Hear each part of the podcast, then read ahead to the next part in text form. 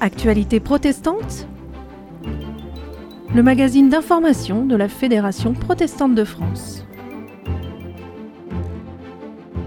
Bonjour et bienvenue dans votre magazine au cœur de l'actualité du protestantisme. On est ravi de vous retrouver pour décrypter les informations essentielles de ce mois d'avril avec Aude Millet et son invité. Bonjour Aude. Bonjour Benjamin, je reçois ce mois-ci le président de la commission éthique et société de la Fédération protestante de France, le docteur Jean-Gustave Hens. Et on retrouve également Gaëtan Land et sa rubrique À votre écoute. Bonjour Gaëtan. Bonjour Benjamin, ce mois-ci c'est Martin Kopp, président de la commission écologie et justice climatique de la FPF qui passera au crible des questions posées par nos internautes. Et en toute fin d'émission, l'actualité des pôles de la FPF en région. Et on parlera cette fois-ci de laïcité. Tout de suite, c'est le Flash Info. Actualité protestante Le Flash Info Loi climat. À suivre ce mois-ci les débats concernant la loi climat à l'Assemblée nationale. La commission écologie et justice climatique de la FPF considère qu'en l'état, le projet de loi climat et résilience est un projet d'injustice climatique. Elle demande une loi climat qui se hisse à la hauteur des enjeux en marquant un changement de paradigme, adopte des objectifs de réduction d'émissions de gaz à effet de serre en ligne avec la science et les moyens qui permettent de les atteindre, une meilleure prise en compte de la solidarité et le respect des règles démocratiques qui furent promises à la Convention citoyenne pour le climat. Plus d'infos sur l'engagement du protestantisme dans l'écologie dans la rubrique À votre écoute de cette émission et toujours sur www.protestant.org.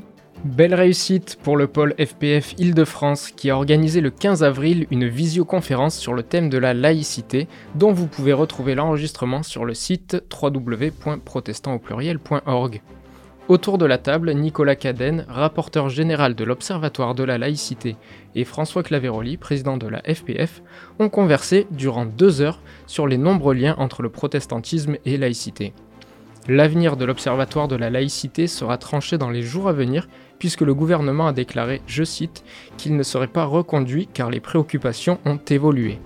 Nicolas Cadenne, invité dans notre studio radio le mois dernier, s'inquiétait d'un risque d'instrumentalisation et rappelait que la laïcité ne devait jamais être au service d'un camp mais toujours au service du commun. Vous pouvez retrouver cette interview sur la page radio FPF du site de la Fédération. La Fédération protestante de France publiait fin mars l'ouvrage intitulé Éthique et protestantisme, éléments de réflexion aux éditions Olivetan. À travers la réflexion de sa commission éthique et société, la FPF souhaite contribuer au débat public sur quatre questions majeures de notre temps.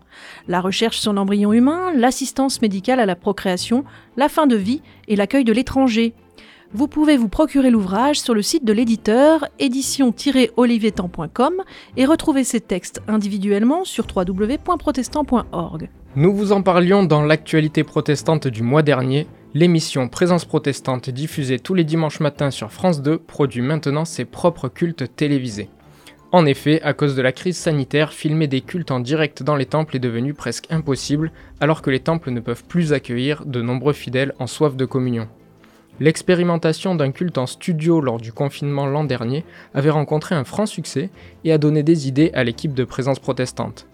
Ce nouveau format de culte va à l'essentiel, deux ou trois participants, quelques musiciens, une ou un pasteur, mais avant tout une parole claire.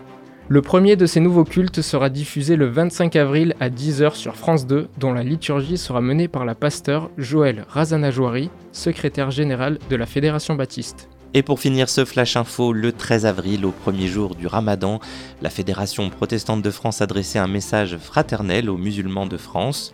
Vous pouvez retrouver l'intégralité de ce message sur protestant.org.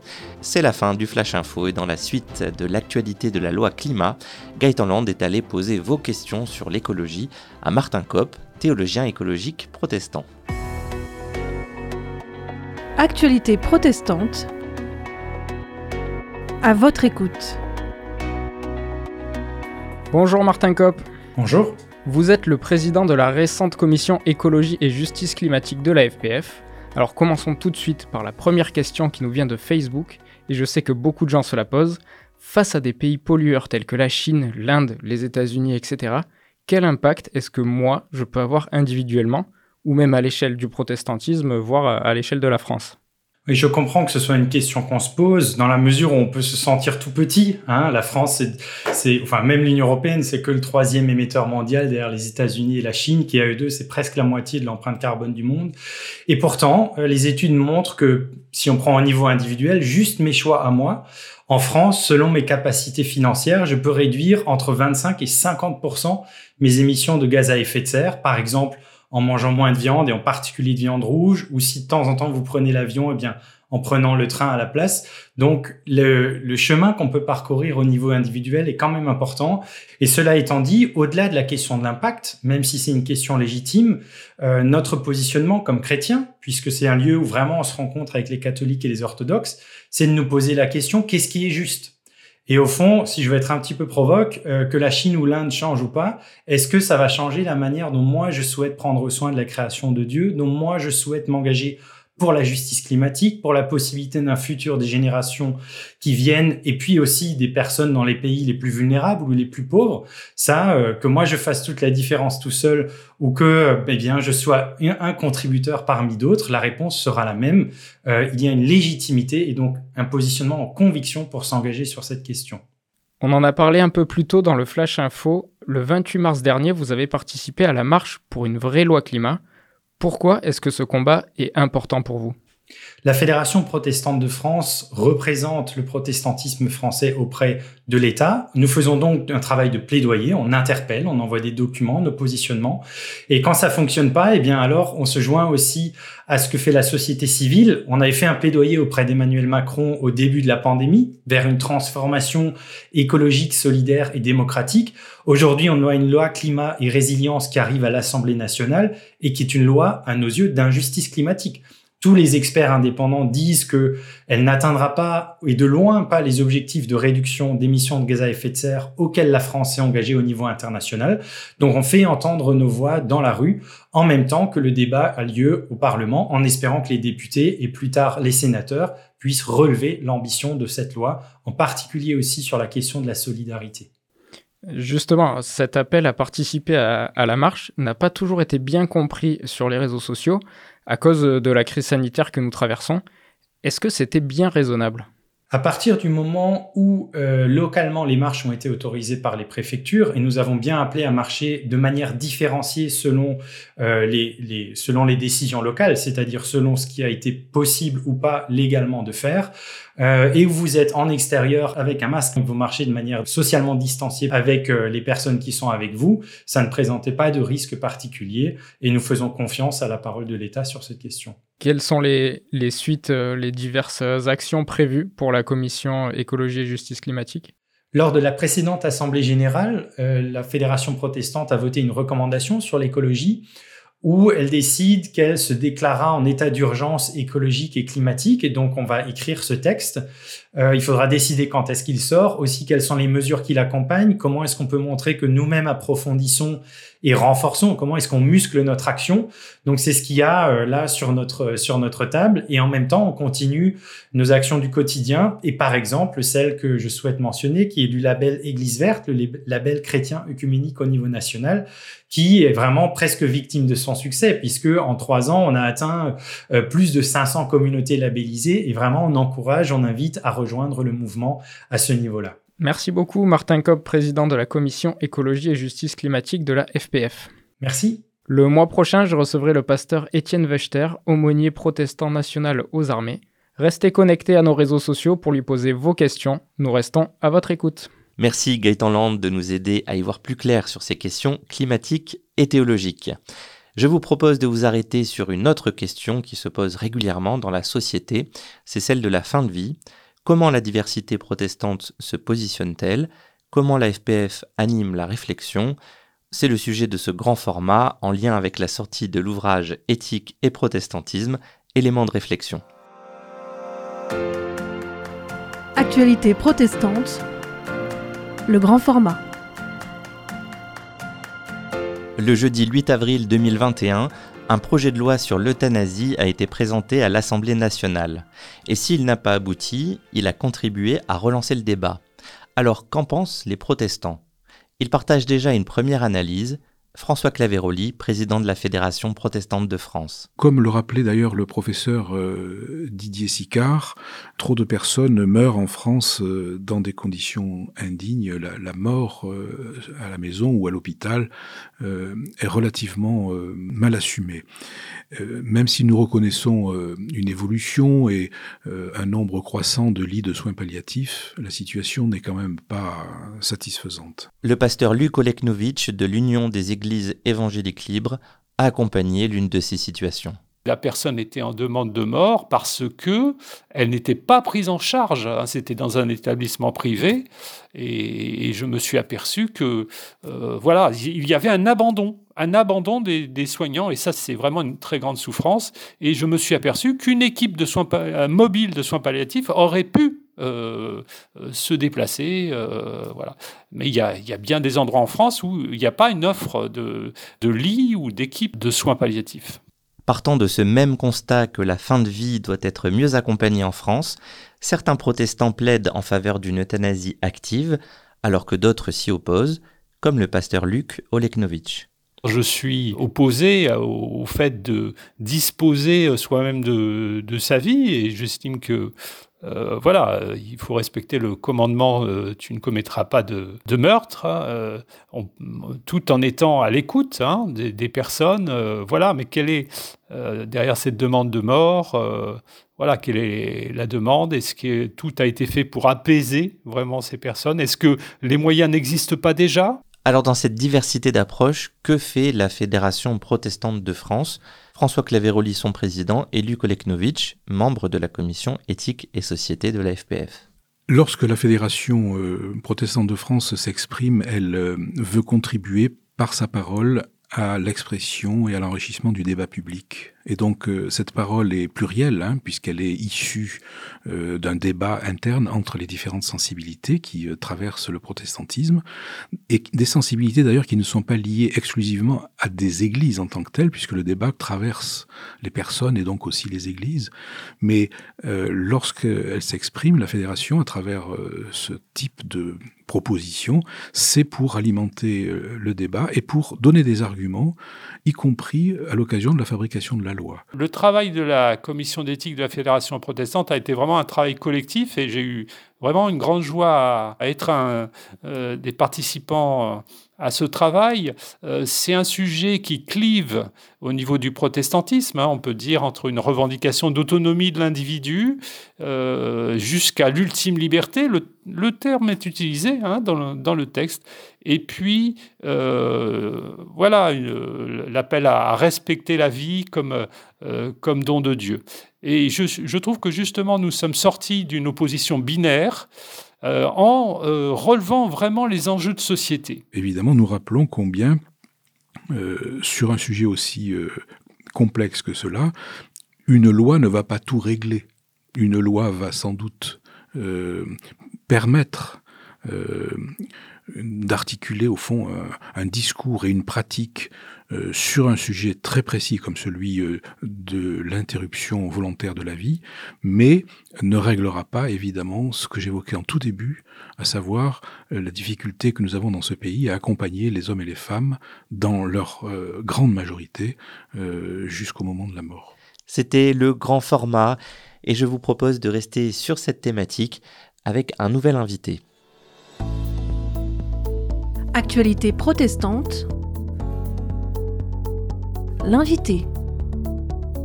Tout de suite, dans l'invité d'actualité protestante, Aude reçoit Jean-Gustave Hentz, praticien hospitalier émérite des hôpitaux unis de Strasbourg, membre de l'UEPAL et président de la commission éthique et société de la FPF. Il a participé avec cette commission à la rédaction de différents textes sur des sujets bioéthiques notamment, qui viennent de paraître dans l'ouvrage Éthique et protestantisme, éléments de réflexion, édité par Olivier Tan pour le compte de l'AFPF. Bonjour Jean-Gustave Hens. Lorsqu'on aborde ces sujets en commission, avec une telle diversité, comment vous vous y prenez pour avancer de concert, je dirais? Est-ce qu'il y a une méthodologie précise pour émettre une opinion plurielle, avec des arguments théologiques justement? Quand nous décidons de travailler un sujet, nous procédons de la façon suivante. Je vous donne l'exemple de la fin de vie, par exemple. Euh, nous avons à trois personnes. Nous avons formé un groupe de travail au sein de notre commission de 10 d'abord, qui s'est réuni à plusieurs reprises pour écrire ce que nous appelons un texte martyr. C'est-à-dire c'est un texte qui va être réécrit, discuté, amendé, changé par l'ensemble des membres lors d'une réunion ultérieure. Le deuxième volet de notre travail consiste à voir si dans notre cercle de carnet d'adresses, il y a une personnalité qui a particulièrement travaillé le sujet en milieu francophone, ce qui a été le cas pour presque tous nos sujets. Nous avons organisé alors une interview, donc la personne, soit elle est venue directement à la FPF, soit de plus en plus souvent les interviews se sont faites par Zoom. Donc, euh, je dirais que ces grands témoins nous ont aidés à progresser et surtout de ne pas perdre de sens euh, euh, ce qui fait la substantifique moelle du sujet considéré à chaque fois. Après, sur le plan de la diversité théologique, en protestantisme, nous avons résolument décidé de vivre nos différences et en fait de les célébrer. J'emploie là le mot euh, du pasteur Joël Daron, et nous nous sommes dit que nos différences peuvent être des richesses. Alors parmi ces textes publiés, il y a celui concernant la fin de vie. Et à l'heure où ce sujet est révisé euh, par l'Assemblée nationale, pouvez-vous nous résumer la position du protestantisme français concernant l'euthanasie, le suicide assisté, justement? Alors, euh, je répondrai en deux parties. Je, dirais que il y a des principe et il y a la réalité que nous vivons. Alors pour les principes, en protestantisme comme dans tout le christianisme, Dieu est à l'origine de toute vie. L'existence humaine n'est pas le fruit du hasard, ni livrée aux aléas de l'histoire ou au chaos. Ensuite, la vie est un don. Troisièmement, la finitude est un élément structurant de la condition humaine. Et Quatrièmement, le christianisme et le protestantisme, bien sûr, est très sensible au principe de fraternité avec les personnes les plus fragiles, donc vieillards, handicapés, etc. Et ces quatre principes doivent guider notre réflexion. Donc, ça aboutit à quoi finalement? Ça aboutit à des recommandations en disant que on ne peut pas euh, dans le protestantisme français dire que on va être favorable à l'euthanasie pour le suicide assisté. Personnellement, Jean-Gustave Hens, là, je suis moi euh, peut-être un peu moins doctrinaire que ce que nous avons écrit. Pour l'instant, à l'heure à laquelle nous parlons, je pense que le protestantisme n'est pas encore prêt à dire nous sommes pour, mais je pense qu'il est en mesure de dire nous accompagnons toute décision, quelle qu'elle soit, de nos paroissiens, parce que ce n'est pas parce que le paroissien prend une autre décision que la mienne que je dois refuser de l'accompagner. Lorsque vous vous exprimez dans l'espace public, une position protestante comme celle qu'on vient d'entendre, sur un sujet éthique donc, en quoi selon vous, dans le concert des points de vue, la position protestante est originale, différente Alors, elle est, elle est originale essentiellement de par la démarche.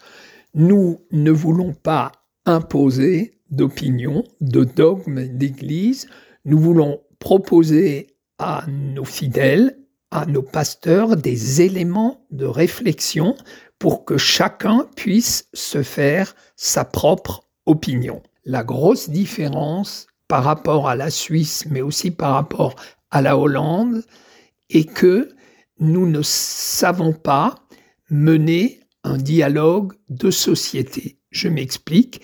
Si vous avez suivi euh, les news, vous saurez que le professeur euh, Régis Aubry, qui est un ami personnel de 40 ans, dit Mais pourquoi voter aussi rapidement une loi alors qu'il n'y a pas eu de débat de société là-dessus. Ce qu'il faudrait, c'est promouvoir d'abord un an de réflexion sur la fin de vie pour voir un peu quelle est l'avis de la société française, parce que leur dire simplement est-ce que vous êtes pour ou contre l'euthanasie, alors qu'on ne sait même pas si les gens savent vraiment ce que ça, ce que ça implique, ces choix, je pense que c'est pas une bonne idée.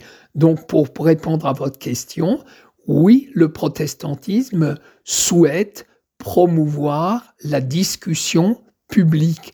Alors, pas seulement dans l'espace public, mais souhaiterait aussi pouvoir discuter de ce genre de problèmes éthiques dans les écoles, dans, dans les universités, etc. Parce que ce sont des sujets qui nous concernent chacun de nous ou qui nous concerneront à un moment donné de notre vie. C'était Jean-Gustave Hens, président de la commission éthique et société de la FPF, au micro d'Aude Millet. Je vous rappelle la sortie de cet ouvrage Éthique et protestantisme, éléments de réflexion aux éditions Olivetan, avec des textes de cette commission sur la fin de vie, la recherche sur l'embryon humain, l'assistance médicale à la procréation et l'accueil de l'étranger. Retrouvez également un texte sur l'intelligence artificielle sur protestantpluriel.org. Et pour finir, je vous propose de plonger au cœur des régions.